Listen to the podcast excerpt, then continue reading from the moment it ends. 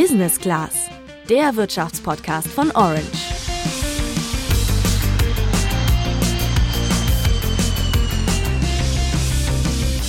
Egal ob Benzin, Lebensmittel oder Heizkosten, gefühlt bekomme ich für das gleiche Geld einfach viel weniger als vor einem Jahr. Ja, diesen Satz sage ich nicht zum ersten Mal in diesem Podcast. So habe ich nämlich Anfang Dezember schon unsere Folge zur Inflation angefangen. Dass die Inflation danach einfach nur noch weiter steigt, hätte ich damals aber nicht gedacht. Tja, tatsächlich hat sie aktuell sogar den höchsten Stand seit fast 50 Jahren und liegt bei circa 8 Prozent. Was eine hohe Inflation konkret für uns bedeutet, klären wir ja gleich gemeinsam.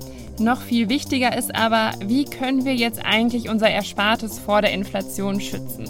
Wir machen hier zwar keine Anlageberatung, aber wir schauen uns mal gemeinsam mit Finanzbloggerin Lisa Osada und unserem Handelsblatt-Kollegen und Finanzexperten Ulf Sommer Dividendenaktien genauer an. Die werden nämlich gerade bei hohen Inflationsraten von einigen Investoren gehypt. Tja, und nicht nur das, ich habe die beiden auch gefragt, ob an dem Hype etwas dran ist, worauf ihr beim Investieren achten solltet und ob es dabei auch Risiken gibt. Ich bin Juliane. Und ich bin Luca. Ja, Luca, ich gebe ja zu, so langsam merke ich die Inflation auch, zumindest beim Einkaufen und beim Essen gehen. Ich glaube tatsächlich, ich habe noch nie so viel für eine Packung Butter bezahlt wie in den vergangenen Wochen. Ja, das fühle ich total. Ich merke es gerade vor allem beim Tanken, wahrscheinlich auch, weil die Tankrabatte einfach noch nicht so richtig bei mir ankommen. Trotzdem, mir tut es gerade im Vergleich zu anderen wahrscheinlich noch weniger weh, weil ich einfach insgesamt nicht ganz so hohe Ausgaben habe, was jetzt zum Beispiel Miete oder Tankkosten angeht. Jetzt kommt allerdings der Haken, nicht nur die hohen Ausgaben entstehen durch die Inflation, sondern durch die Inflation werden langfristig eben auch deine Ersparnisse weniger wert.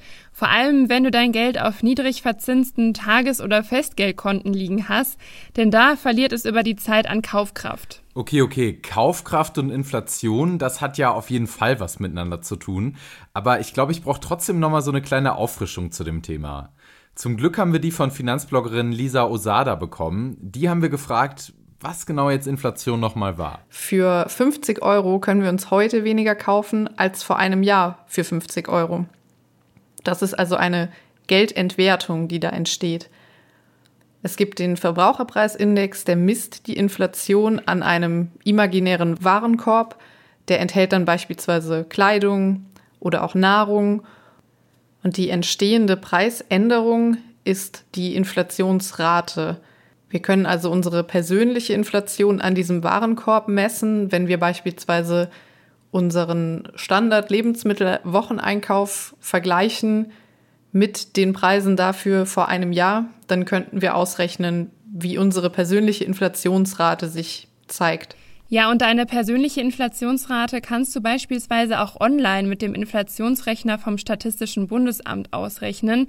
Ich habe das mal gemacht und meine liegt beispielsweise bei 6,3, also unter dem Durchschnitt von circa 8 Prozent. Warum ist das so? Weil ich von einigen Produkten, die in diesem imaginären Warenkorb sind, weniger verbrauche als der Durchschnitt. Beispielsweise habe ich kein Auto, ja, und leide dann auch eben nicht unter diesen hohen Spritpreisen. Wenn du dein Geld in Zeiten von hoher Inflation auf einem Tages- oder Festgeldkonto mit niedrigen Zinsen oder sogar ganz klassisch unter der Matratze liegen hast, dann wird es langfristig wahrscheinlich weniger wert sein. Denn von dem Ersparten kannst du dir bei einer hohen Inflation in einem Jahr weniger kaufen als jetzt. Ja, und wenn du das verhindern willst, dann rät Lisa dir Folgendes. Und der beste Schutz oder das beste Verhalten bei einer Inflation oder steigenden Inflation ist das Investieren eben in Sachwerte, wie beispielsweise Aktien, eventuell auch Immobilien, wobei man hier beachten muss, dass man möglicherweise einen großes Klumpenrisiko eingehen kann, wenn man sein gesamtes Kapital wirklich in eine Immobilie investiert. Also hier auch wieder das Thema Risikostreuung ist wichtig oder ist zu beachten. Und diese Risikostreuung funktioniert mit einem weltweit aufgestellten ETF-Produkt beispielsweise in der Regel einfacher als mit einer größeren Summe, die man in eine einzige Immobilie investiert. Besonders gehypt sind jetzt gerade, wo wir auch eine hohe Inflation haben, sogenannte Dividendenaktien. Bevor wir uns aber anschauen, ob das stimmt, haben wir Lisa erstmal gefragt, was diese Dividendenaktien eigentlich sind. Bei Dividendenaktien handelt es sich um Aktien von Unternehmen, die einen Teil ihrer Gewinne an die Aktionäre ausschütten. Die Dividende ist dabei aber kein geschenktes Geld, da die Ausschüttung auch immer vom Aktienkurs abgezogen wird. Eine Dividende ist eine Art oder eine Form der Gewinnbeteiligung. Also die Aktionäre werden am, hoffentlich am Gewinn des Unternehmens beteiligt. Ulf vom Handelsblatt hat uns da ein konkretes Beispiel zugegeben. Wenn ein Unternehmen beispielsweise einen Reingewinn von eine Milliarde in ein Geschäftsjahr erwirtschaftet und es, ähm, die Aktionäre entscheiden sich davon, beispielsweise 20 Prozent auszuschütten. Das sind dann 200 Millionen. Ja, und diese 200 Millionen Euro, die werden dann auf alle Aktien gleichmäßig verteilt. Also beispielsweise habe ich vor einiger Zeit mal Allianz-Aktien gekauft und die Hauptversammlung der Aktionäre hat dann am 4. Mai 2022 für das Geschäftsjahr 2021 eine Dividende von 10,80 Euro je Aktie beschlossen. Und am 9. Mai gab es dann halt auch diese Auszahlung und ich habe pro gekaufte Aktie dann auch 10,80 Euro erhalten. Ich kann jetzt gerade ehrlich gesagt überhaupt nicht einschätzen, ob das gut ist. Von daher, warst du damit happy? Ja, na klar. ich gehe jetzt einfach mal davon aus, dass du noch glücklicher bist, wenn du öfter Geld für die Aktie bekommst. Das nennt Ulf die Regelmäßigkeit der Dividende. Ja, als Dividendenaktie bezeichnet man im, im, im saloppen Sprachgebrauch Aktien von Unternehmen, die nicht nur eine Dividende ausschütten, das tun so gut wie alle, also fast alle.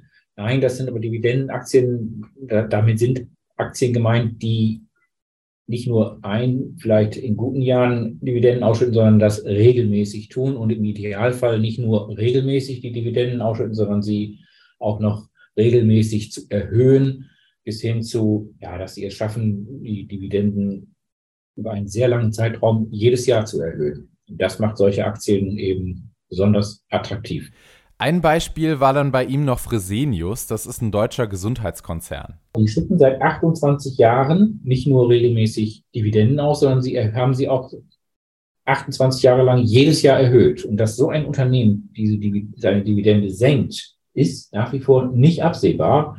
Sie werden das auch mit aller, was sie sie werden es auch mit aller Macht vermeiden, um eben diese Dividendentradition nicht zu zerstören. Aber es gibt noch eine ganze Reihe anderer Aktien, die auch eine hohe Dividendentradition haben, BASF beispielsweise, oder ganz viele findet man in den USA. Da gibt es Unternehmen mit einer Tradition von mehreren Jahrzehnten, also wie Procter Gamble oder Coca-Cola.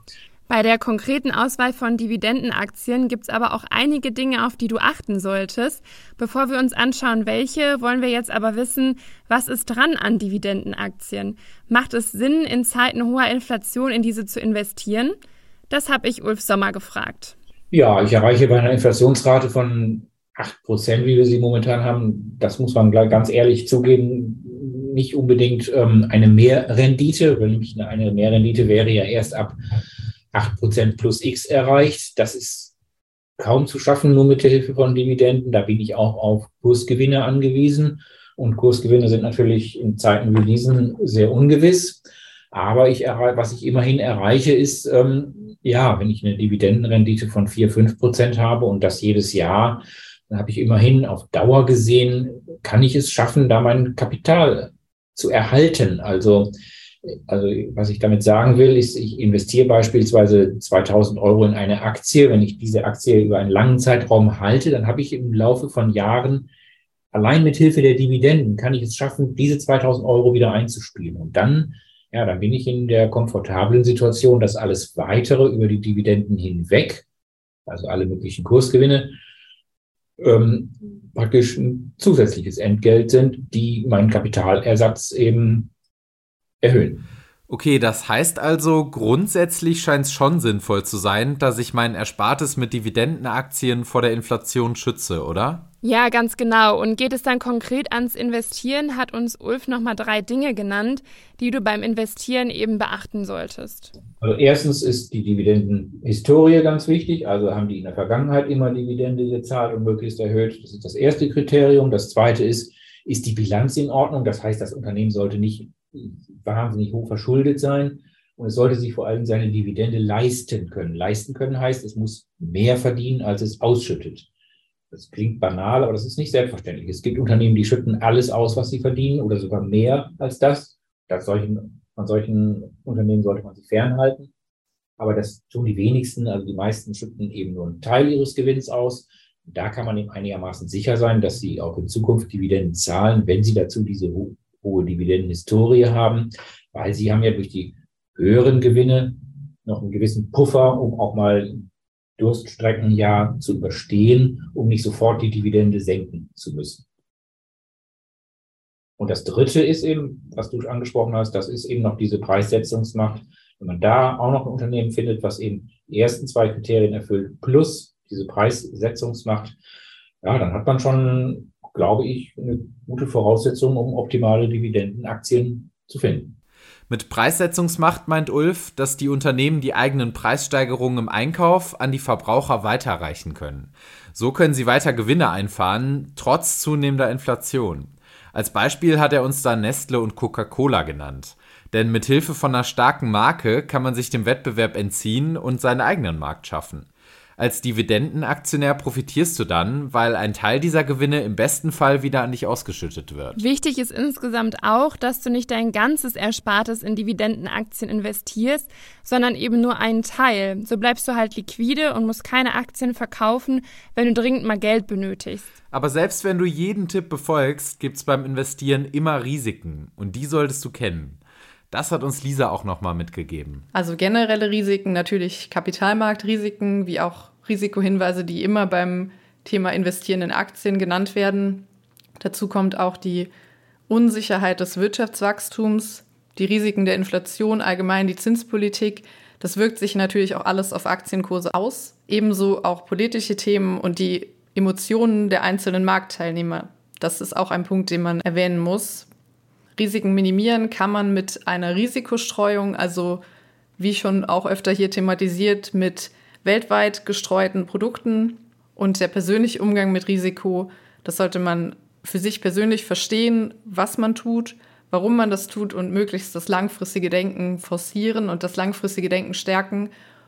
Da kann es zum Beispiel helfen, wenn man sich einzelne Aktien auch mal im Verlauf von früheren Krisen oder früheren Zeiten anschaut, bei denen es vielleicht ähnliche Situationen gab, gab wie aktuell oder auch der, der, der langfristige Verlauf vom beispielsweise dem MSCI World Index, wo man dann sieht, trotz Krisen, trotz schwierigeren Zeiten ist das Wachstum einfach deutlich sichtbar und langfristig steigt der gesamte Aktienmarkt eben. Worauf du beim Kauf von Aktien oder ETFs achten solltest, erfährst du übrigens auch in unserer Folge vom 21. April. Und wenn du noch wissen willst, welche finanziellen Risiken es eigentlich an der Börse gibt und wie du dich vor diesen schützen kannst, dann hör mal in die Folge vom 7. Oktober rein. Da thematisieren wir das. Jetzt interessiert uns aber noch, wie sieht's bei euch aus? Setzt ihr schon auf Dividendenaktien? Welche Fragen habt ihr vielleicht noch dazu? Schreibt uns gerne über unseren Instagram-Channel orange-by-handelsblatt. Und wir freuen uns natürlich wie immer über eine Bewertung bei Spotify und bei Apple Podcasts. Wir sind dann nächste Woche wieder für euch da. Bis dann, macht's gut. Ciao.